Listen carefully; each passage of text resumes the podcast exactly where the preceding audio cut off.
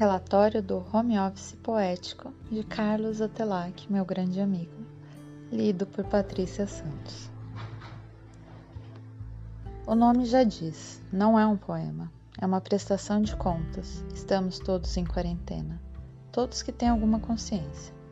Subitamente, nossa vida é o lar, e quando me pedem um relatório, quando meu trabalho e minha vida íntima se fundem nesse santuário, onde sou tão amplo e o espaço é tão restrito, não dá para apenas prestar contas. Sou obrigado a prestar confissões. Então, receio que o relatório se transforme num relato. Vamos lá. Nessa quarentena me senti estranho, muitas sensações contraditórias. Conforto do meu lar, aflição da pandemia. Operação de guerra para comprar comida e levar os cães na pracinha ao lado. Necessidade de sol.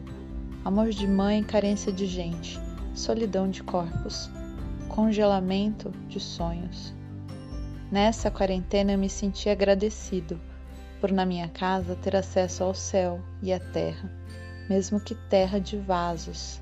Posso ver o verde crescer e os beija-flores e cambacicas vêm nos visitar no quintal. Plantas, terra, céu e ar. A água encanada me mantém vivo o fogo e a eletricidade alimentada e aquecida. Não, não tenho do que reclamar. Nessa quarentena me senti sujo. O quarto, a casa, tudo empoeirado. A cabeça confusa, o corpo encebado. Não tomei banho, não escovei os dentes. Isso foi no começo. Depois levantei, arrumei meu quarto, tirei o pó de mim e comecei a me adaptar. Senti que não estava só nesse movimento. Muitas pessoas tiveram que fazer as pazes com seus demônios, e quando eu me levantei, eles se levantaram comigo. Nessa quarentena fiz amigos, amigos à distância, amigos de lives, muitas lives nessa quarentena, e percebi que não há live que alivie a saudade do ao vivo.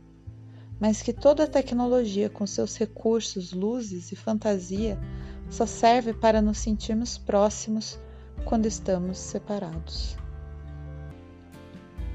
Nessa quarentena, eu reaprendi a amar minha mãe, minhas cachorras e os meus dentes. Comecei a caminhar no quintal e lembrei do meu corpo.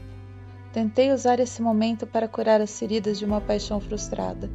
Tentei pensar em mim, aproveitar esse ato e tudo pareceu um sonho, sono restaurador. Mas também percebi que, por mais insólito que seja, preciso de alguém para dividir a vida.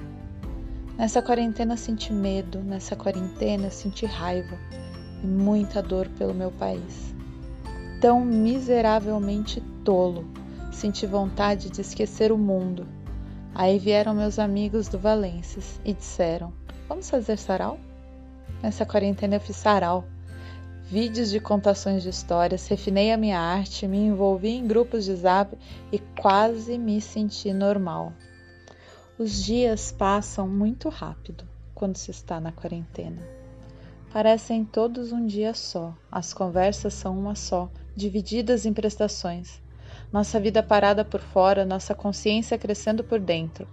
Tempo para sentir o peso das coisas, das dores reais e imaginárias. Tempo para refletir entre uma sobrecarga virtual e outra.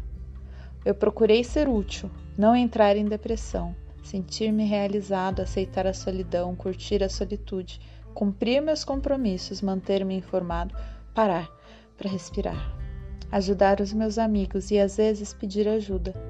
Abracei meu travesseiro e chorei algumas noites, mas senti alegria e êxtase algumas tardes. O que mais? Meio ano se foi nessa quarentena. O que podem, o que posso esperar de mim? Ainda cometo os mesmos erros, ainda sinto os mesmos medos, ainda lido com as mesmas culpas e tenho os mesmos aborrecimentos, mas estou mais velho e meu espírito parece reciclado, como se toda uma carcaça fosse dissolvida pelo álcool em gel. Fui obrigado a me recolher nessa casa que é o meu útero, bem no momento de alçar novos voos. Mas se nada é por acaso, sinto que tive de voltar a ser feto para um segundo nascimento. E concluindo meu relato nessa quarentena, eu sinto que estou bem, ficaremos bem, mas nem eu, nem a humanidade sairemos dela como entramos. Segue em anexo. Atenciosamente, Otelac.